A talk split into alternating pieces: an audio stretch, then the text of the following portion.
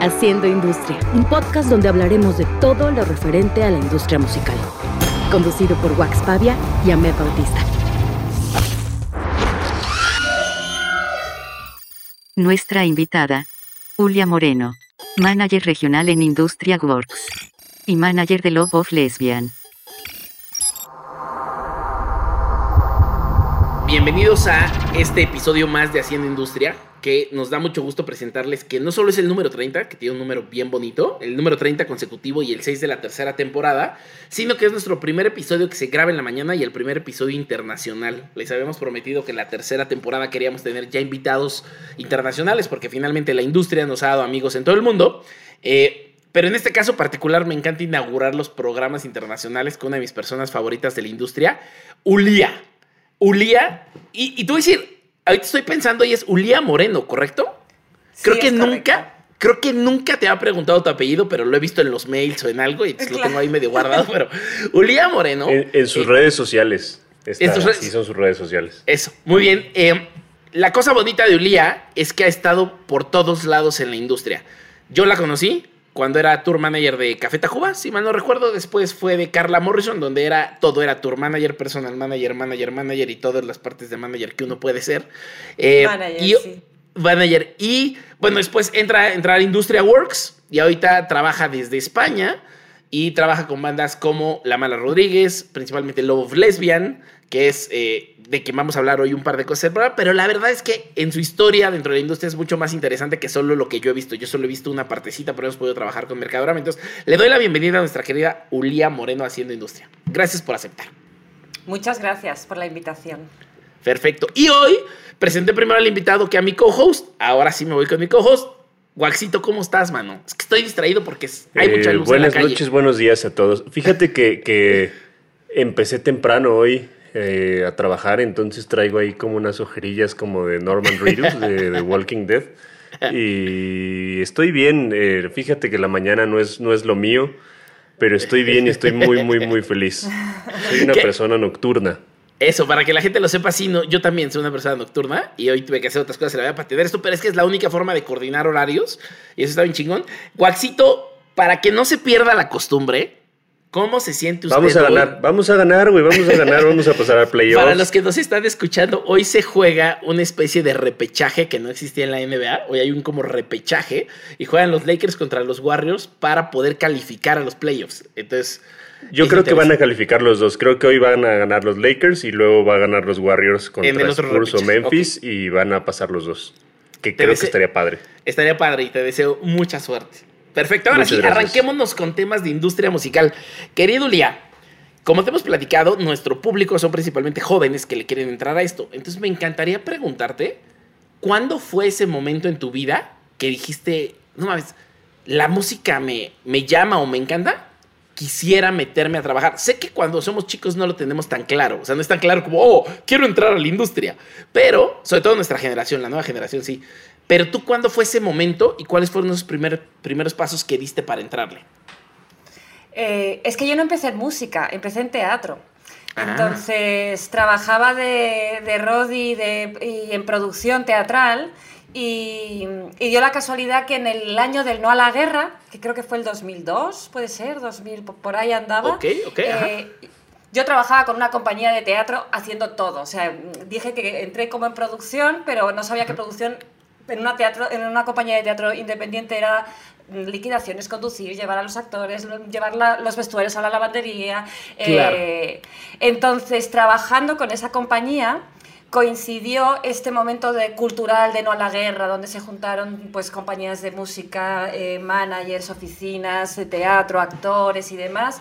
Y ahí conocí a una promotora de conciertos de músicas del mundo que eh, eh, trabajando y haciendo actividades y demás, me ofrecieron trabajar con ellos haciendo las giras que tenían ese verano con unos nueve grupos argentinos donde estaba Charlie, Charlie García, eh, Bajo Fondo Tango Club con Gustavo Santaolalla, León Gieco, o sea, eh, no daban abasto y buscaban a alguien que les ayudase.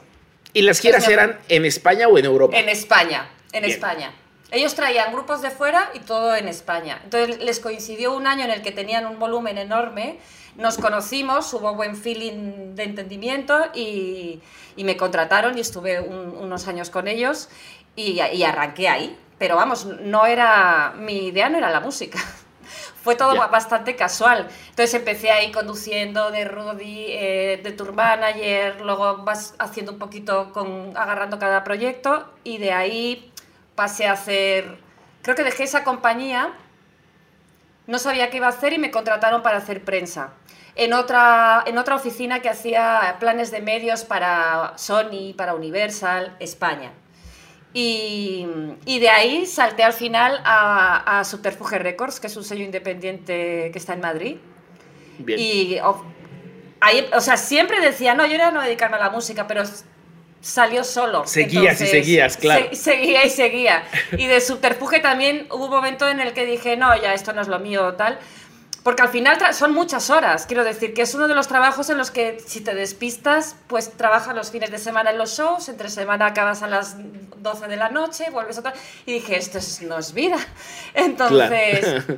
De ahí siempre me ofrecían cosas que eran nuevos retos y de, la, de este subterfuge eh, me llamaron de Pías, que es un sello belga que tiene la sede en Bruselas, pero tenía oficina en Madrid también. Entonces era un reto mayor. Entonces seguí Claro. trabajando con, en música y, y todo fue un poco, bueno, ya esto se ha acabado, me voy a Canadá a buscarme la vida y en Canadá acabé trabajando también en música.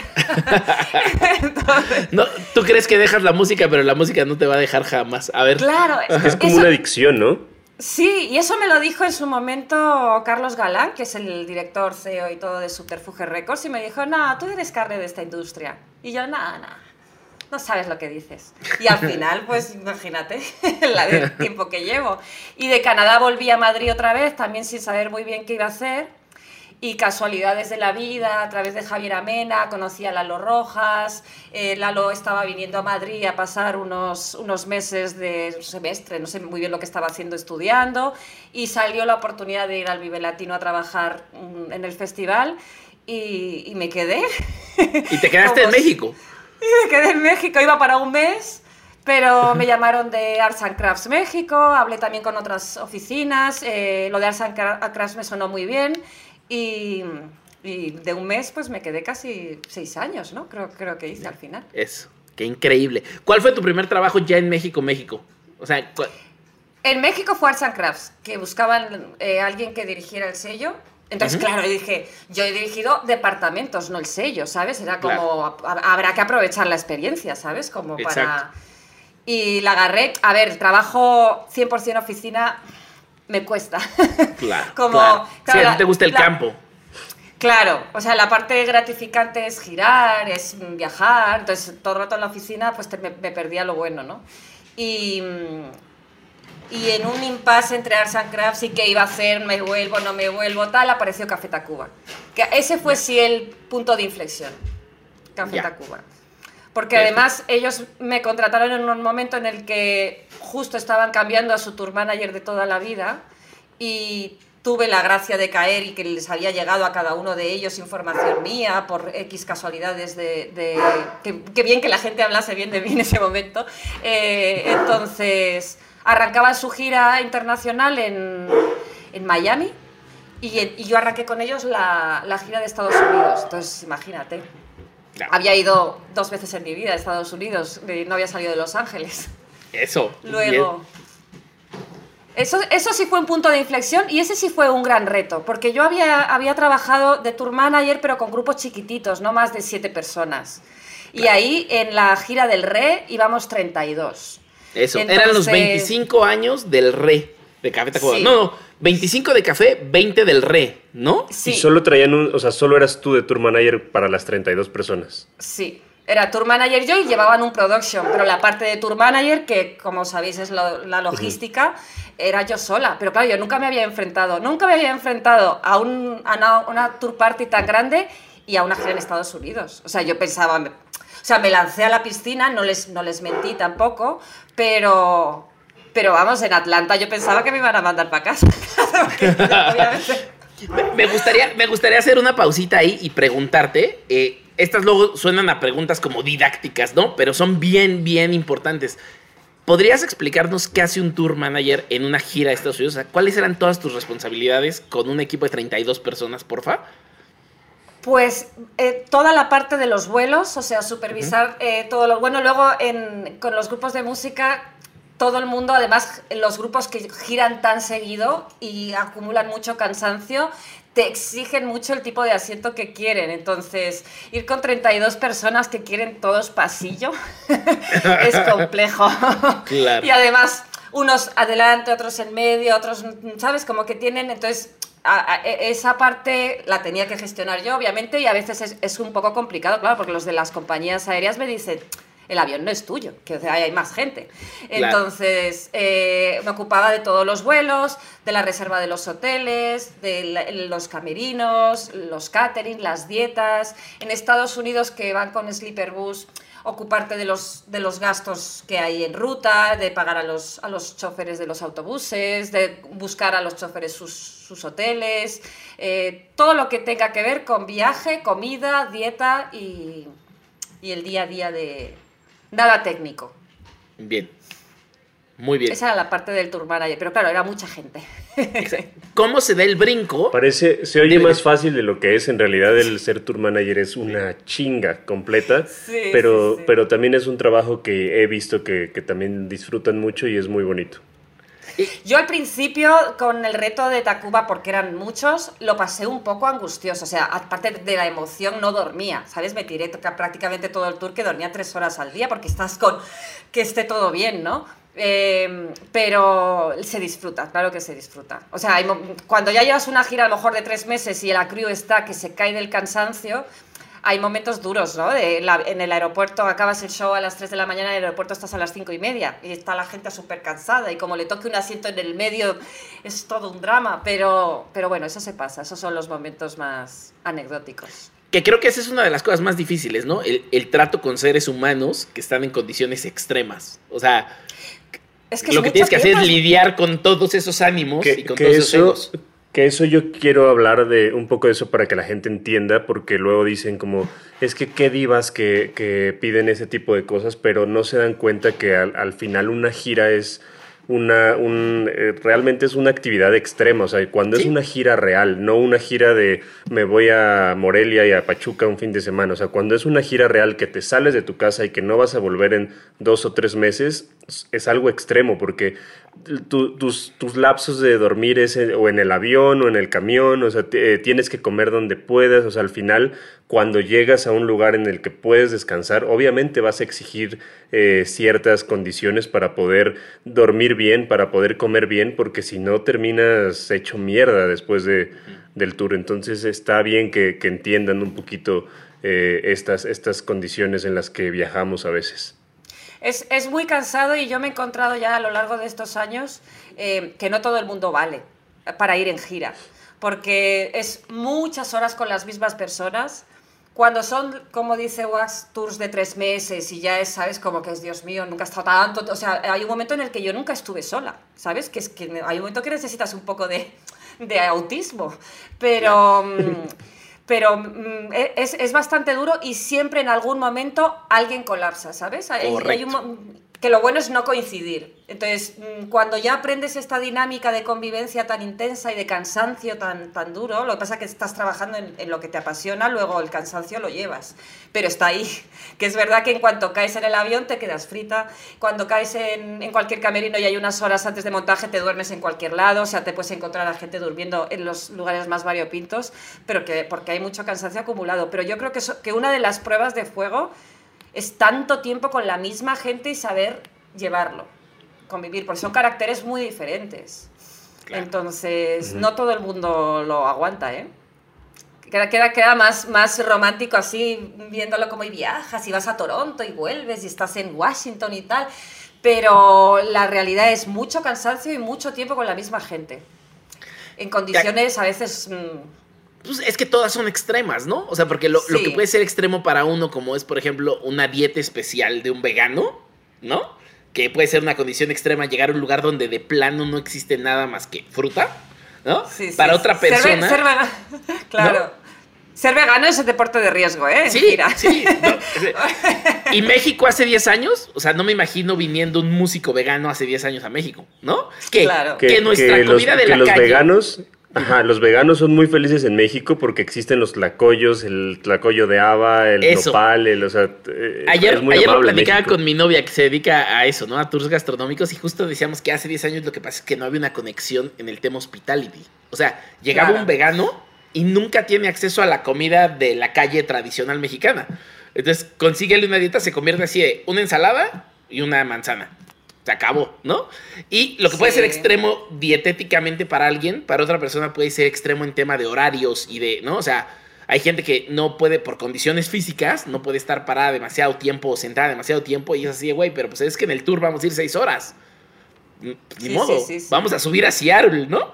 Entonces, todas esas cosas son las cosas que creo que, mm, o sea, siempre lo vemos glamuroso, ¿no? Los que estamos afuera. No mames, viajaron y conocieron todo el mundo. Y hay este meme ahorita circulando en la red de, no, no conocí todo el mundo, conocí los Oxos y los 7-Eleven Claro. y el hotel. Exacto. ¿No? Es como a- a- recorre, o sea, si tienes la suerte de tener un día off, o sabes, o libre, o lo puedes ver, pero vamos, yo, yo a lo mejor me he cruzado varias veces todo Estados Unidos y que realmente conozco cuatro ciudades, el resto es como Sí, el A mí, a en las giras, a mí en las giras me pasa que en los días off me quedo encerrado en el hotel durmiendo, Claro. pidiendo room service y no tengo ganas de salir a ningún pinche Claro. lado. Y luego eh, normalmente viajo con Benito, con Dani, y así de vamos a ir a quién sabe qué. Y yo así de no, quiero dormir, quiero estar aquí en el hotel y me la paso en la computadora trabajando y descansando, porque si no, pues termino hecho mierda. Y porque además son tus horarios de oficina, güey. O sea, es el tema con el mundo del entretenimiento y que, y que quiero que la gente siempre lo tenga como muy claro, es nosotros trabajamos para que la gente se divierta. Entonces, en los momentos de esparcimiento es cuando le estamos chingando. Y cuando no le estamos chingando, estamos preparando en la computadora toda la parte oficinística de este pedo. O sea, Y que, y que esa parte oficinística, o sea, sobre todo para los productions, para los tour managers, para los managers, o sea, no tenemos descanso, o sea, realmente es eh, todos esos tiempos muertos que podrían haber en la gira, estamos en, en la computadora revisando que la, de la siguiente fecha esté bien, o cerrando el siguiente tour, o revisando mil y un cosas. Eh, déjame hacer una, una mención, eh, Ahmed, tu cerveza es de los Lakers. mi cerveza. Acabo de ver. Esta, Por los colores. Está amari- amarillo y morado, güey. Sí. Que para, para que la gente se siga, no se siga, pero démosle una razón para burlarse. Yo me enteré como en el 2013 que los Lakers eran morados, porque soy daltónico y siempre los vi azules. ¡Ah! ¡Qué fuerte! Siempre pensé que eran azul con amarillo. Hasta que Coy me dijo un día en el estadio como, ¿de qué estás hablando? Y yo, o sea, amarillo con azul. Y dijo, no, es morado, güey. Y pero sí, ahora que me lo dice, sí. Que por cierto, esta es una bendición de un paquete que me mandó Minerva. Y lo dejé guardado solo para usarlo como utilería, pero me las debería tomar todas y seguir usando las botellas como utilería, güey. Porque son una edición especial, mira, la bendición. Está Pero bueno. seguimos, seguimos. Entonces, eh, ahí tengo una pregunta, querido Lea, que se vale que, que respondas o no, ¿no? Pero es, ¿cuál fue tu, hasta el momento, porque tienes todavía muchos años más de carrera, cuál fue tu momento más bonito y más memorable dentro de estas giras? ¿Y cuál fue tu momento más horrible y que quisieras no haber vivido jamás en la vida en estas giras?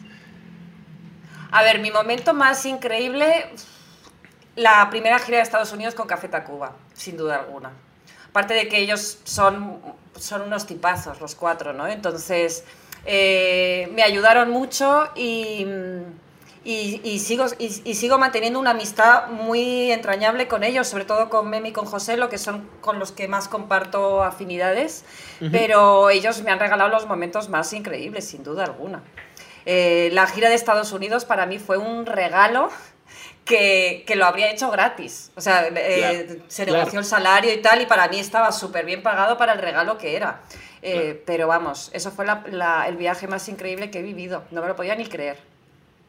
¿Tienes, Que luego continuó con Sudamérica, que también Ajá. fue... ¿Tienes serigrafía? ¿Guardaste una serigrafía de esa gira de Estados Unidos? No. Te voy a dar una. Debo tener en, debo tener en la colección.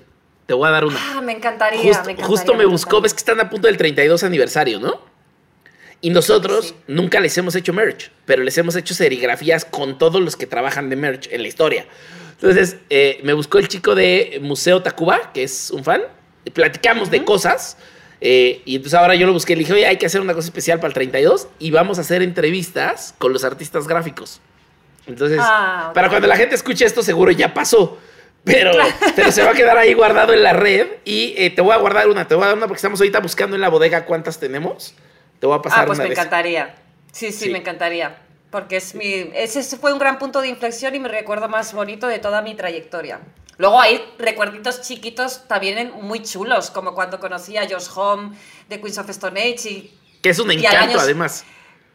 es maravilloso. O sea, dije, pero ¿y este señor? ¿De dónde ha salido? Y luego además al año siguiente llegó y, y preguntó por mí a, a- a una compañera diciendo bien mi nombre. Y yo dije, Qué increíble. me- ya estaba con el ajuar yo, ¿sabes? Qué maravilla. ya se divorció, vas, Zulia, vas, acá de divorciar. ¡Ay, venga, vamos. O sea, alguien que sabe decir a la primera bien mi nombre, no, por favor.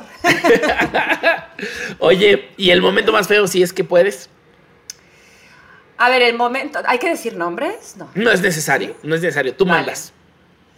A ver, el momento eh, eh, mm, es con una artista española, pero es con una artista que mm, es, con, es eh, a mí me cuesta mucho trabajar con, con- con ciertas faltas de respeto, pero, pero a lo mejor el artista no se da cuenta de que, que está actuando Claro, de esa manera, ¿no? claro. Entonces, cuando, cuando a lo mejor cierras un plan de medios súper interesante en Chile, pongamos, y la artista es despectiva con los medios que te Ya. están apoyando o, o Sí. tiene un trato que se me hace muy duro y muy desagradable, ¿sabes? Tener como que disculpar a tu artista con los medios o, ¿sabes? Como ir filtrando, no, no, no le hagas caso, no, tal. Sí.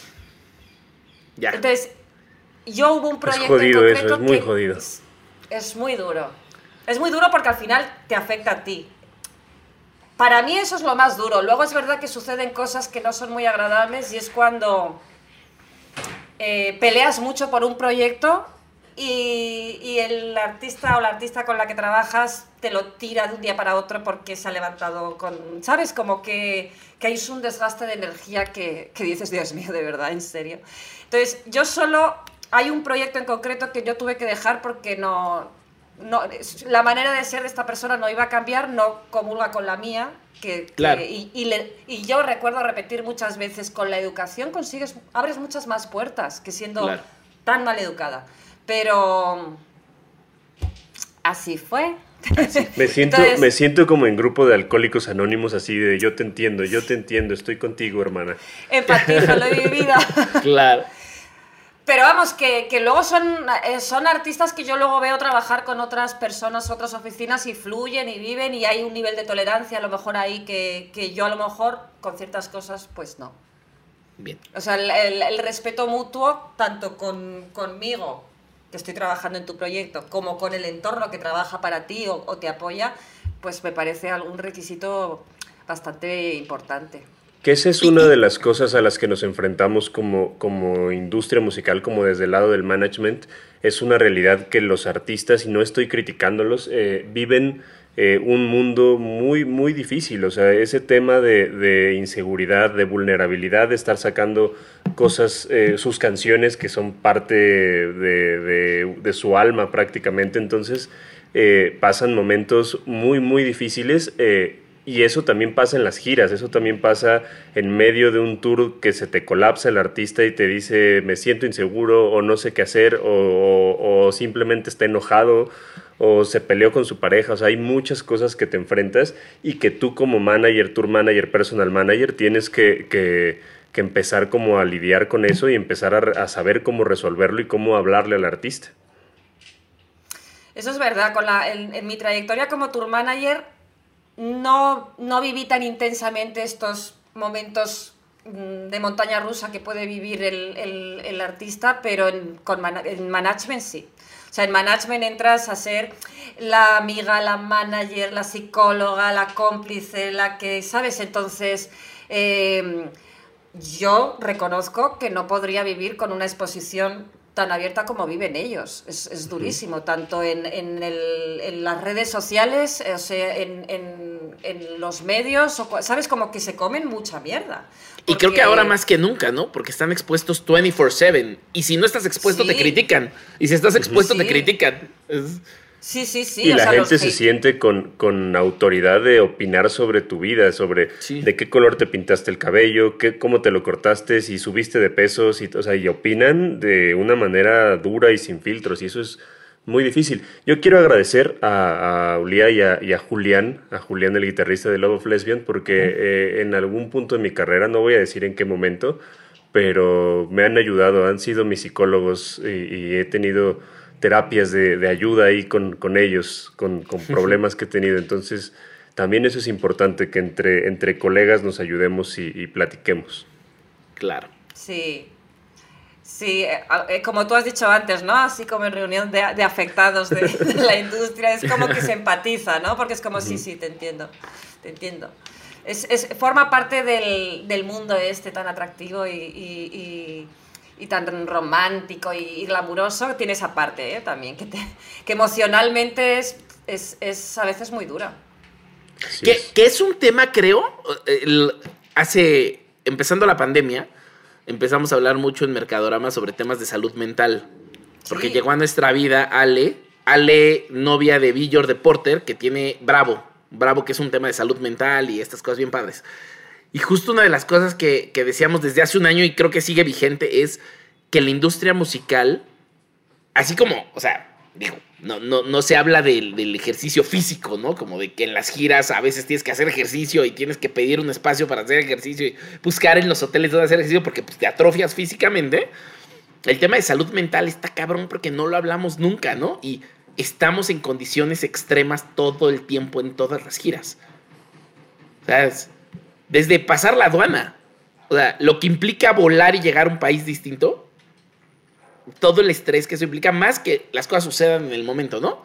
Entonces, creo que también es una de las cosas que, que- que ya debería ser casi casi como una posición dentro de la gira, ¿no? O sea, traer contigo un psicólogo y alguien con quien puedas estar desahogando y platicando y entendiéndote, sobre todo como equipo, porque sí está tremendo. O sea, cuando la gente dice, ay, qué mamones, 20 años después ya no se hablan, güey, te invito a viajar con las mismas 30 personas tres meses. Aparte, Quiero ver si las quieres volver las a ver. personas, las personas que dicen eso son las personas que no pueden aguantar ni un año de relación eh, Exacto. con su pareja. exacto. O sea, es como, güey, o sea, 20 años con, con las, viajando con las mismas personas, obviamente es muy difícil. Sí, es muy difícil y es muy difícil estar de acuerdo en todo y, y las decisiones que se van tomando por el camino y, mm, y luego hay, hay muchas cabezonerías de cómo tienen que ser las cosas y, y hay confrontaciones y tienes que aprender Claro. a ceder. Entonces, wow, es un, es un máster emocional y de psicología, ¿eh? sin duda Sí, alguna. está durísimo. el tr- desde el trato incluso con el ingeniero de monitores hasta con el, el- el cantante, ¿sabes? Quiero decir que es que son todos los engranajes del proyecto, porque todos tienen su... y todos son importantes para que el proyecto salga adelante. Porque como tengas un mal ingeniero de audio, ya te digo yo que, que el artista te va a colapsar a la segunda fecha. Entonces, Correcto, todo correcto. es... Que luego eso mm, no se habla, pero armar la crew ideal para determinados artistas es todo un arte. Porque Sí, sí, no, sí. Hacen, no hacen match todos con todos. O sea, lo yo mismo que traer- decías. Sí, lo mismo que decías de los caracteres, o sea, diferente carácter. Claro. Tienes que hacer un Lego. Ahora sigue, sigue, cuenta, cuenta, cuenta. Sí, sí, no, porque a veces yo he traído un ingeniero de audio increíble para un determinado artista y no han hecho match. Y yo digo, pero si tienes lo mejor, pero no se entienden, ¿sabes? Como que, que a veces mm, hay un punto de que sí, tienes que ser bueno en lo tuyo, pero también tienes que hacer match con, con el lenguaje, que es que va más allá de... Entonces es complejo y cuando es un crew chiquitito, vale, pero cuando ya es un crew enorme, que tienes el de luces, el de vídeo, el de los samplers, el de, ¿sabes? Todo tiene que encajar y tienen que tener una comunicación que funcione. Es Eres arte, el o sea, equivalente- consigues- Sí. Perdón, di, di, di, di.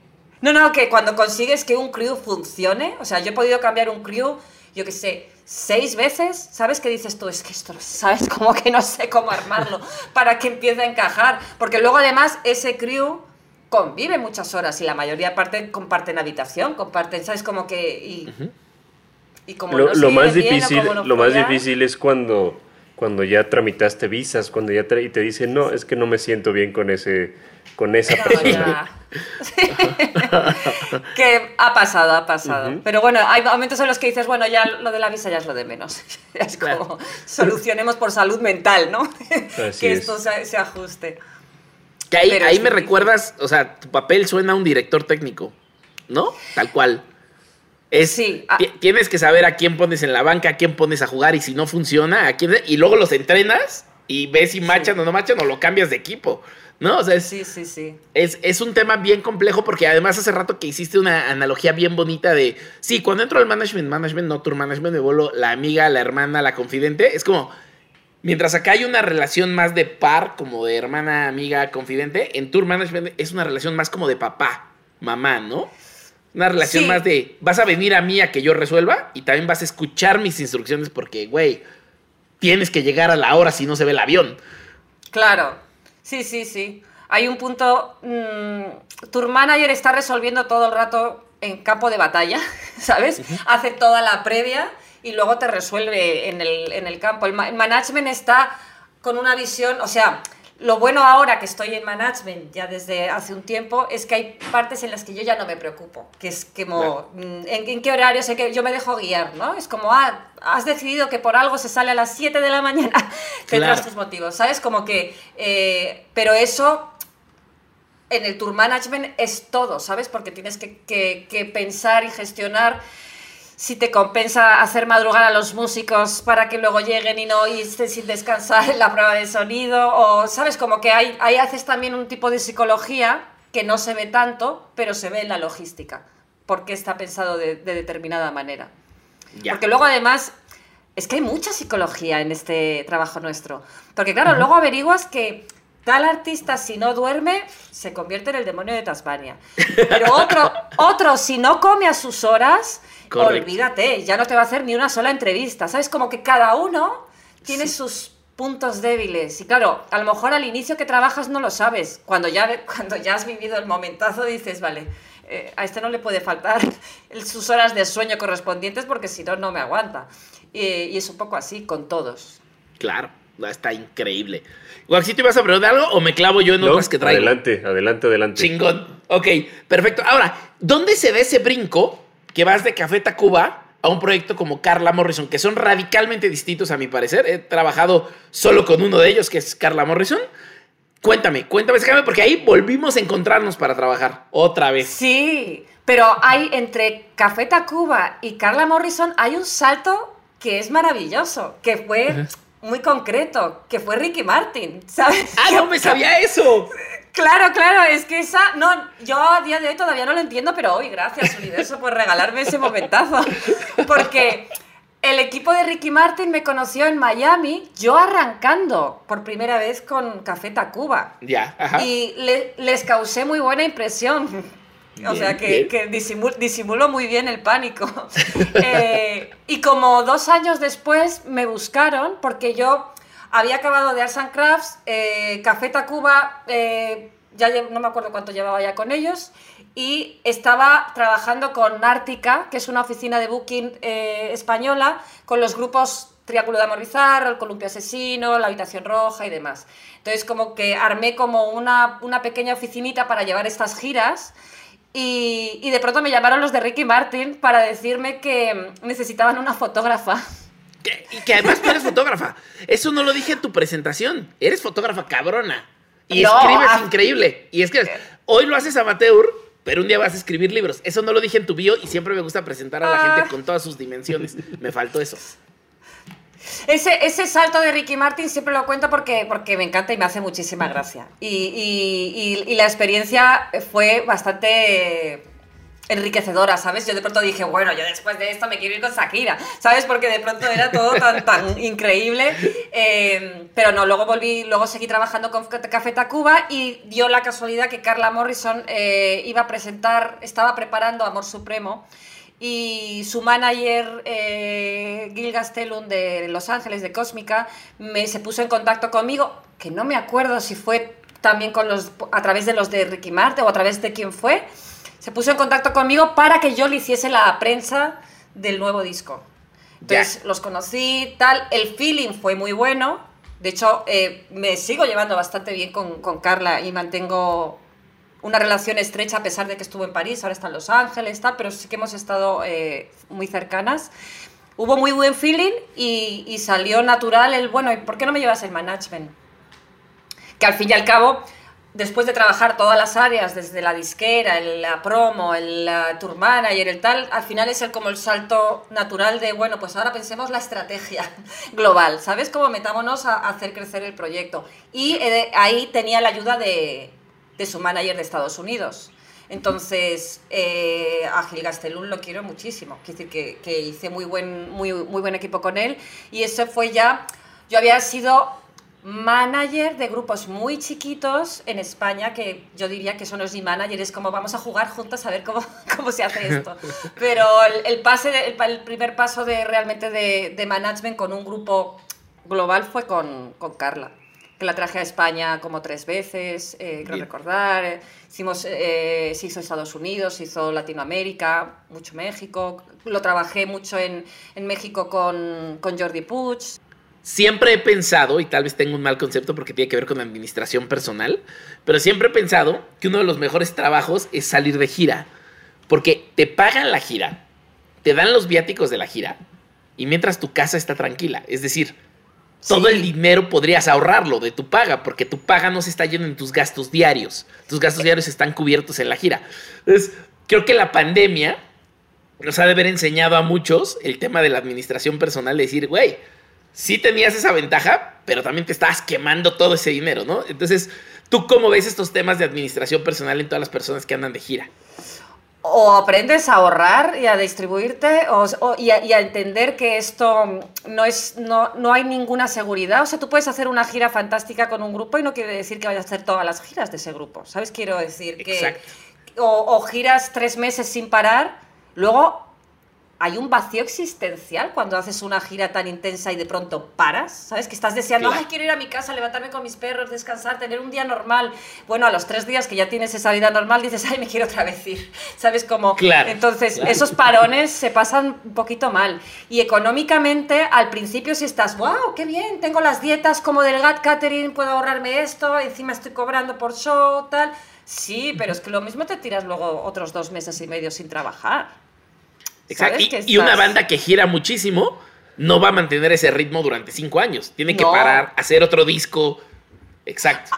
Ahora, obviamente, los últimos años los grupos paran mucho menos porque se venden menos discos. O sea, esa, esa transición claro. ha sucedido, pero había grupos que podían parar tres años sin girar. Y ese crew se tenía que buscar la vida.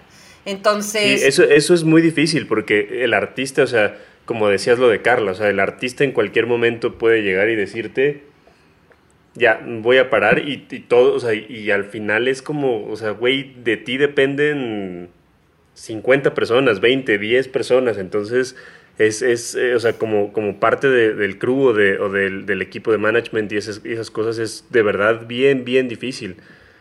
Sí, sí, sí, sí. Hay que, hay que aprender a, a, a, a, a, ¿cómo es? a gestionar muy bien tu economía y, y tener claro, claro o sea, es muy difícil acostumbrarte, o sea, ya llevamos muchos años, creo, además aquí los que estamos, pero es muy difícil acostumbrarte a la inseguridad de esta profesión, ¿eh? O sea, al principio te da mucha ansiedad porque es que nunca sabes si vas a tener trabajo el mes que viene, en ningún momento, ¿eh? O sea, y como des por hecho esto ya lo tengo, no es verdad. Entonces, la seguridad que tienen otros sectores o otros puestos de trabajo en esta industria no la tiene la del show en vivo, la de estar con el, con el grupo en gira. Entonces, esa inseguridad tienes que aprender y no todo el mundo la sabe llevar bien. Como no todo el mundo sabe vivir de manera como autónomo, ¿no? Sin, sin, sin un salario fijo al mes, porque, claro. porque, porque crea mucha ansiedad si no sabes manejarte, cuando realmente nada es seguro. Antes, antes de llegar a Love Legend, Industria Works, ¿cómo llegas industria. a Industria? Pues en el, en el periodo en el que... ¿Qué es, el que... ¿qué es Industria? ¿Qué es Industria In, Works? Cierto, In, cierto. Industria Works es una compañía que, que aglutina National Records, de, del sello que está en Los Ángeles, y, National Records y, y Muse Me, creo que se llama, que está en Nueva York, que, que trabajaba um, Syncros y crea como una estructura global, ¿sabes? Como la utopía que todos perseguimos de la globalidad y demás, pero, pero que realmente es global ahora mismo, que decir, en las majors tienes a lo mejor eh, Sony México y Sony España, pero son oficinas separadas, aunque son la misma compañía, ¿no? O sea, pero funcionan de una manera independiente. Industria, todo se reporta entre nosotros, somos mucho más chiquitos, pero Industria Works tiene oficina en Nueva York, en Los Ángeles, en Ciudad de México, en Bogotá, en Madrid, Barcelona y Londres. En Barcelona estoy yo sola. Eh, entonces, se ofrece un trabajo global tanto de sello, management, gira, eh, todas las áreas en una compañía independiente, aunque luego hay muchas fórmulas dentro, ¿no? Entonces hay artistas como Mala Rodríguez, que está en Universal, pero tiene el management en Industria Works, y, y trabajamos el booking desde Industria también, ¿no? Luego hay gente que el sello está en National Records, pero no tiene el management en Industria Works, ¿sabes? Como que puedes tener todo o puedes elegir una de las partes. Y luego dentro de Industria Works, yo llevo el management de Love of Lesbian, también trabajo a El Matón Policía Motorizado en México y Estados Unidos, Agustín López en Madrid lleva el management del Fuel Fandango y Nicola Cruz, y, y Thomas Cookman en Los Ángeles lleva el management de Mala Rodríguez, y entonces trabajamos todos, liderando cada uno un proyecto o dos o tres, pero todos en lo mismo. ¿Me he ¿Qué? explicado? Es complejo. Sí, sí, sí. Es, es un poquitos. 360 y cada quien escoge modularmente qué necesita de los servicios, ¿no? Que, Sí. como dato cultural, para que la gente sepa, National Records es de Tomás Cookman y es esa disquera Management Booking que se abrió en Los Ángeles en los 90s. Ujú. Y él es argentino, Tomás Cookman. Y, y llevó a todo lo latino que estaba sucediendo en MTV. Es decir, tenía Manu Chao, Terciopelados. Creo que Maldita Vecindad de Café Tacuba, puede ser que no me estoy equivocando. Sea, Café, Café Tacuba no, pero ha llegado a trabajar con Paulina Rubio, si no me equivoco. sí. O sea, agarró como de cada país, agarró como a dos o tres. Y los él fabulosos Cadillac. Los Los fabulosos manager de los fabulosos Cadillacs durante mucho, mucho sí, tiempo. Sí. Sí, sí, sí, sí. Y él los movía en el mercado estadounidense hispano-latino. Esa es la parte importante, ¿no? O sea, el nicho que él agarró era ese. Y luego de ahí fue creciendo. Y tiene el LAMC, que es el Latin American. Music Conference. Que el LAMC ya pertenece también a, a Industria Works, pero eh, vamos, me quito el sombrero con la de años que llevan eh, haciendo esta conferencia de música latina en Nueva York. Que es, En Nueva es York. todo un y que en México logro. sucedió dos años. ¿Te acuerdas, Wax? Estabas Sí, bien con chico. uno, uno de los shows más cabrones de los tres en México. Qué buena, qué buena. Sí, sí. Y, y que creo que en México DF se malentendió porque creímos que era un concierto. O sea, se tomó más como un concierto que como un mercado de industria. Pero está bien. Yo siento, digo. que, yo siento que en ese momento eh, el- los mercados de industria todavía no, no sabíamos bien qué eran, todavía ¿Qué no eran? entendíamos. Y yo creo que ahorita si lo hicieran funcionaría bien. Bien, cabrón. Muy bien. Y entonces entras a Industria Works. Y ahorita, actualmente, eso es lo que estás haciendo. Sí, yo, yo entré en Industria Works en un, en un puesto muy por debajo del bagaje que yo tenía. Lo que pasa que en el momento en el que ellos me ofrecieron, que era un poco llevar los medios y demás, eh, en mi cabeza dije, bueno, así me relajo, ¿sabes? Como de llevar una responsabilidad súper enorme, dije, así hago como un poco velocidad crucero, ¿no? Mientras pienso qué quiero hacer. Entonces Claro. dije, "As- claro, digo, de pronto me contratan, entro en industria, llevo un poco los planes de pero eso duró un mes y medio, quiero decir que enseguida al final te sale el nervio de hacer más cosas y esto y yo y ayudo y aporto y bla bla, entonces el puesto fue cambiando súper rápido.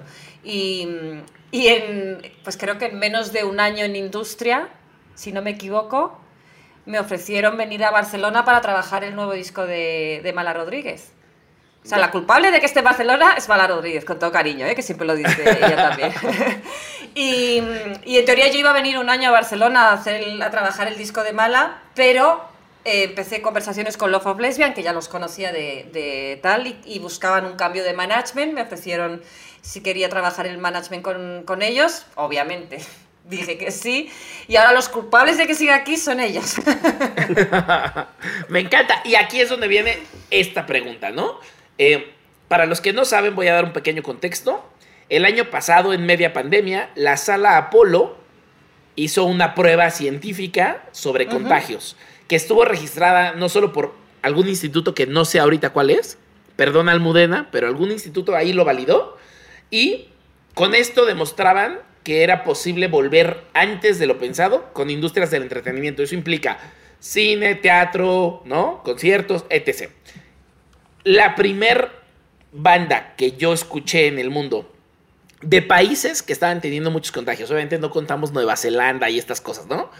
Corea, Hong Kong, no los contamos. O sea, estamos hablando de países con alto número o índice de contagios que sí estaban teniendo vuelos de avión, transporte en autobuses y trenes, pero no estaban teniendo conciertos. La primer banda que de pronto dice, anuncio un par de conciertos y van a tener estas medidas sanitarias y los vamos a controlar para hacer una medición científica de lo que está pasando, es Love of Lesbian, Love Lesbian perdón, a inicios del 2021. Platícanos un poquito cómo se da eso.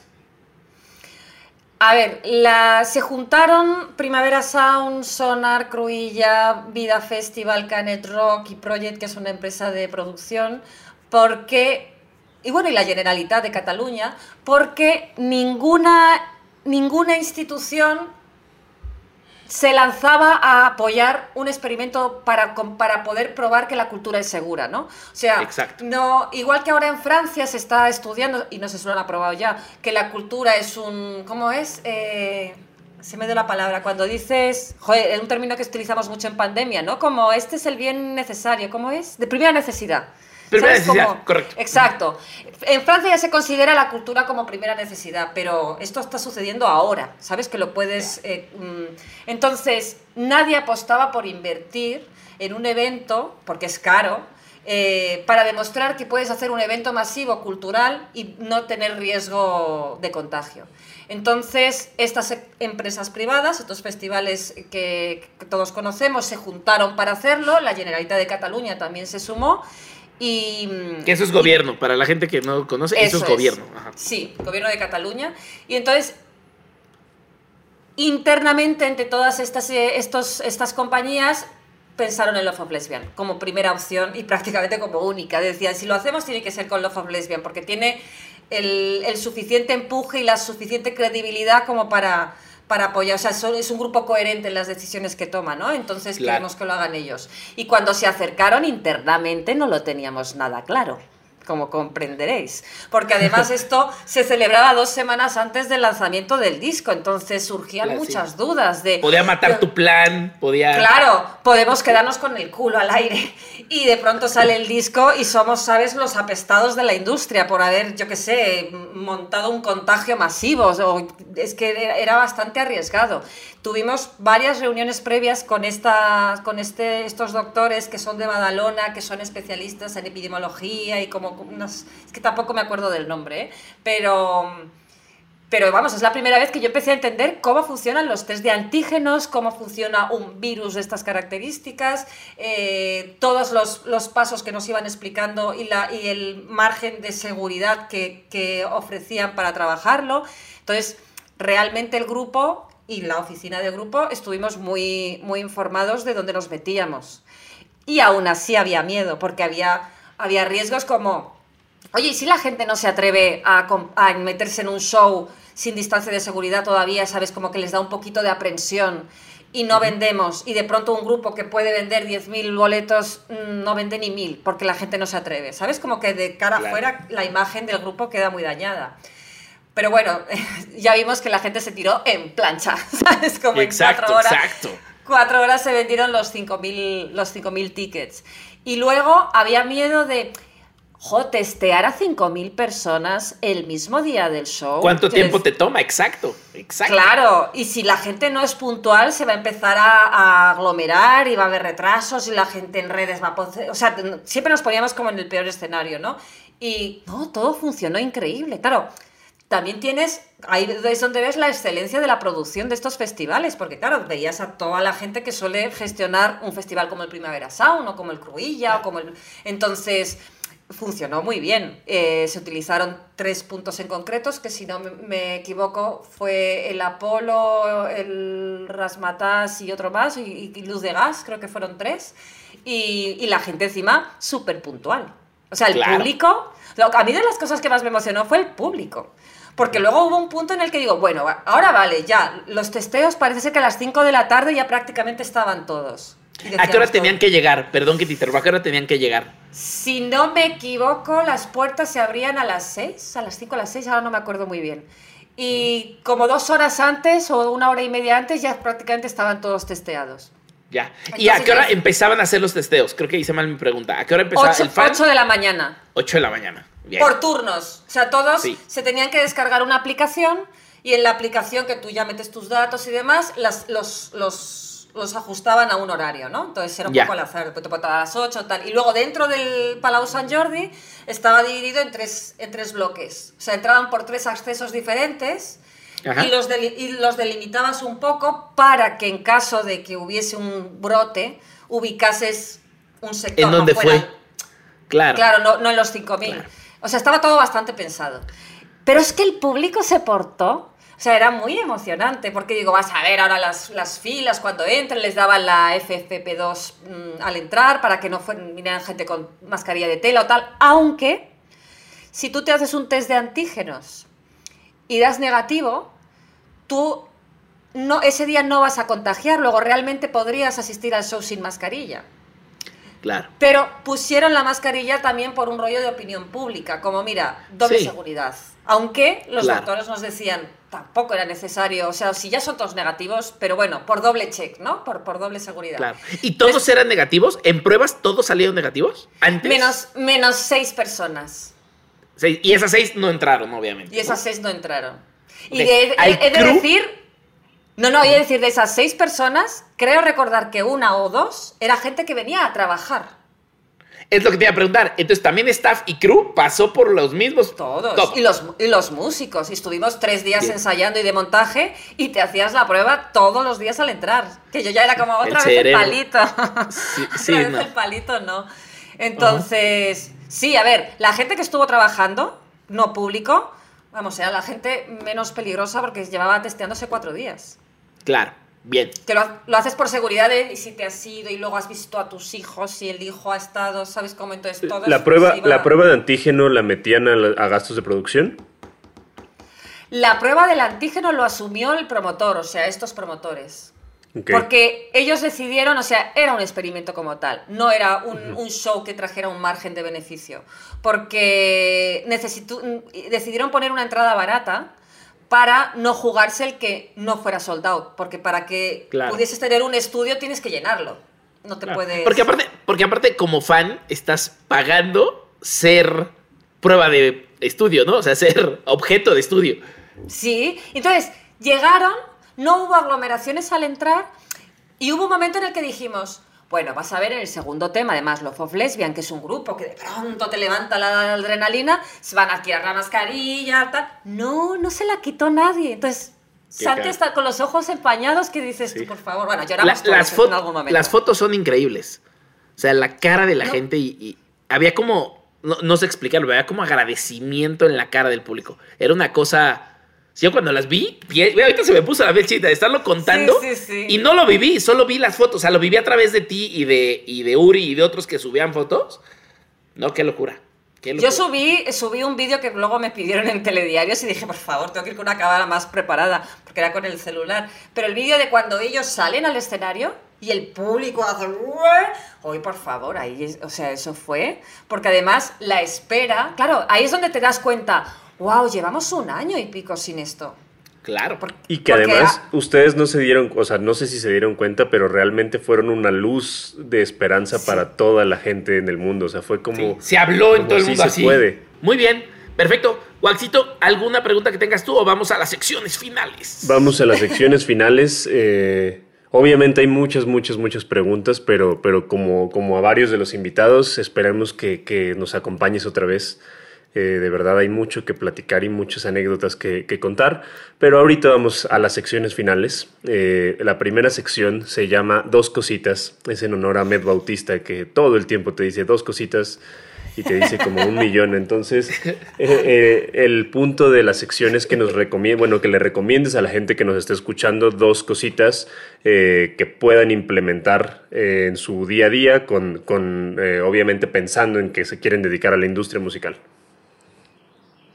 Uh, dos cositas para que puedas trabajar unas skills Lo que que, tú puedas quieras. trabajar para... Sí, Lo o sea, que tú puede quieras, ser, dos puede ser desde cómo dar. entrarle a la industria o, o qué deberían poner atención si ya son tour managers o...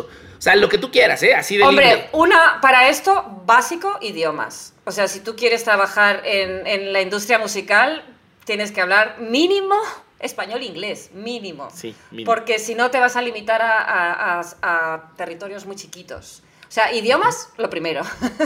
y, y luego hay que, hay que ser curioso. Aunque tú no vayas a hacer nunca ingeniero de audio en PEA o en monitores, tienes que saber de qué va. Tienes que saber qué tipos de... Tienes que conocer un poquito las, las, la- todas las áreas que conlleva un show en vivo. Porque te- va- vas a necesitar esa información tanto yendo de tour manager como personal manager como manager, ¿sabes? Eh, eh, o como un puesto de crew. Tienes que conocer un poquito. Yo, yo he hecho eh, cursos de, de ingeniero de monitores. Ahora mismo no, no me enfrentaría, pero hice algún show en su momento para entender un poquito qué es la mesa analógica, la mesa digital, qué tipo, cómo, cómo funcionan, qué es lo que están pidiendo el de luces, ¿sabes? Como que a veces te piden cosas que no sabes. Un poco de curiosidad de investigar y si encima te haces unos cursitos también te van a venir muy bien. Me encanta. E- Eran- Esa segunda cosita... cositas. Esa segunda cosa que dijo Julia, escúchense todas las temporadas de Haciendo Industria. Hemos entrevistado a gente de casi todas las áreas, casi. Échenselas nomás para curiosear. Bien. Mis dos Eran dos cositas van a ser. Sí, sí. sí, A sí. ver. Y estuvieron muy buenas, ¿eh? O sea, estuvieron buenas, muy eh, buenas. muy, muy Nadie había dicho lo de los idiomas. directas. No, nadie. Hombre, es que sin idiomas. No, Sí, o sea, es, sí, es sí. básico. Hmm. Sí. Así es. Eh, yo mis dos cositas van a ser muy rápidas. La primera es aprende a soltar y la segunda aprende a ser autocrítico contigo mismo porque eso te va a permitir aprender mucho todo el tiempo y no estancarte. Entonces, sí revisa bien qué has hecho bien, qué has hecho mal y aprende de eso y trabaja en, en- en los errores para que cada vez seas más chingón, chingona.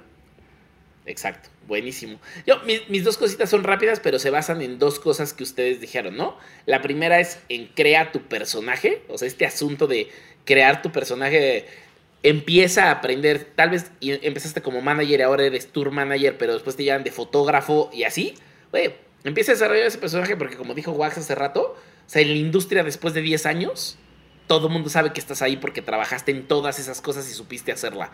Entonces, crea ese personaje y sobre todo, como respeta la profesión y chingale muy cabrón en todas las áreas que... Y eso va en la segunda cosa, que es una cosa que dijo Julia, de la curiosidad.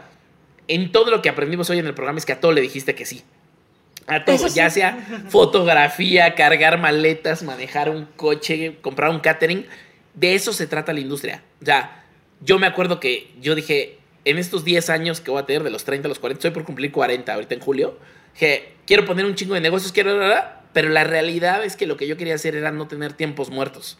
Lo que yo quería es, mientras no tuviera familia, tuviera la energía, estuviera joven y todo, hacer todo lo que pudiera, viajar todo lo que pudiera, trabajar con todos los que pudiera, aprender de todo lo que pudiera. Entonces, justo apoyando lo que dijo de la curiosidad, Ulia, métanse a todo, aprendan de todo. Ahorita con los tiempos muertos que tenemos, en la red métanse a todos los cursos que puedan, vean todos los videos que puedan y luego vuélvanlos a ver de forma crítica.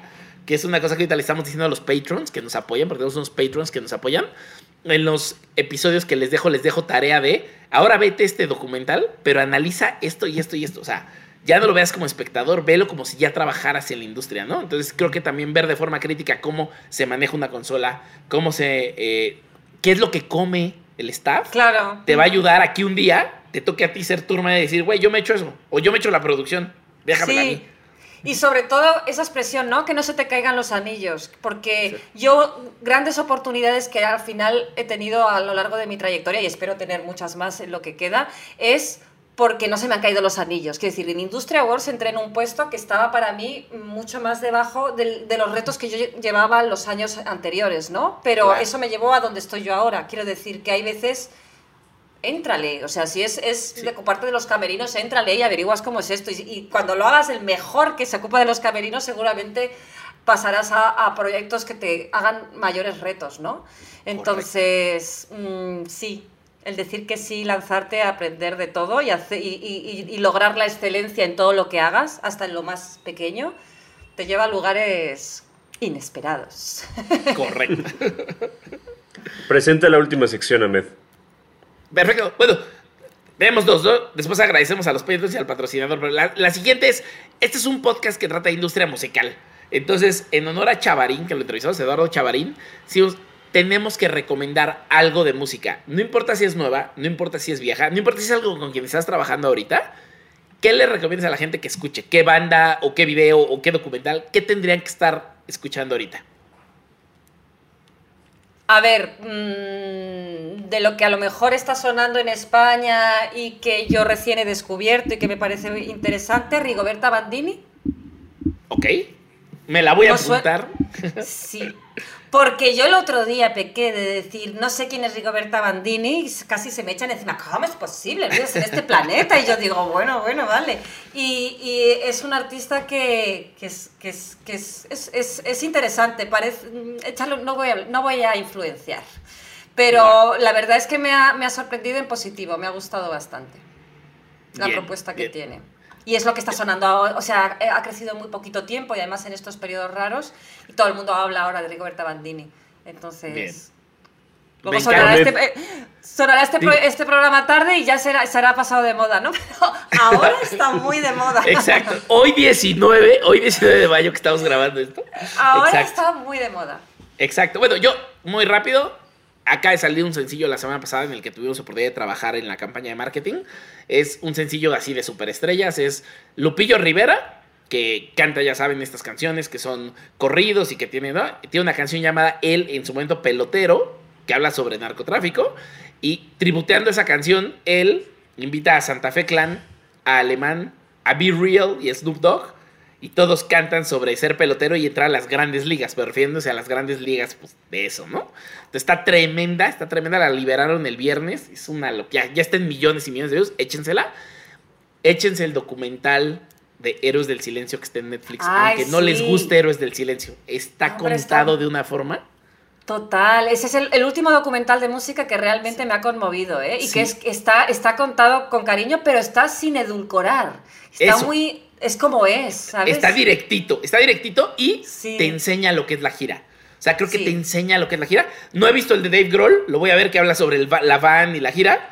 Lo voy a ver, que ah, pues si quieres Está ahorita muy platica chingón. éxito. Pero eso y hoy lo hablamos y lo vuelvo a decir, hoy volvimos a hablar de gente como Love Lesbian y como La Mala Rodríguez. Éntrenle, éntrenle, aunque no sean géneros que les gusten. La Mala Rodríguez es de las primeras mujeres superestrellas del rap y el hip hop y en español. Lesbian, Oye. un fenómeno absoluto. Dime. Y Mala Rodríguez saca el 30 de este mes un libro que cuenta su vida. Ah, bien, bien. Es, es interesante, es una mujer con una trayectoria y en un, en- en- en- en- arrancó teniéndolo todo en contra y Sí. oye... Y en unas décadas Rodríguez. bien complejas para ser mujer Sí. y ser rapera. Sí, Sí, sí, sí, sí. Ese libro puede estar interesante. bien. ¿Cómo ser Internet- mala? ¿Así se llama? Así se llama. Me ¿Cómo encanta. ser mala? Me encanta, me encanta. Chingón. Vas, Waxito. Yo les voy a recomendar a mi capitán, que es una Ah, banda muy, bonita.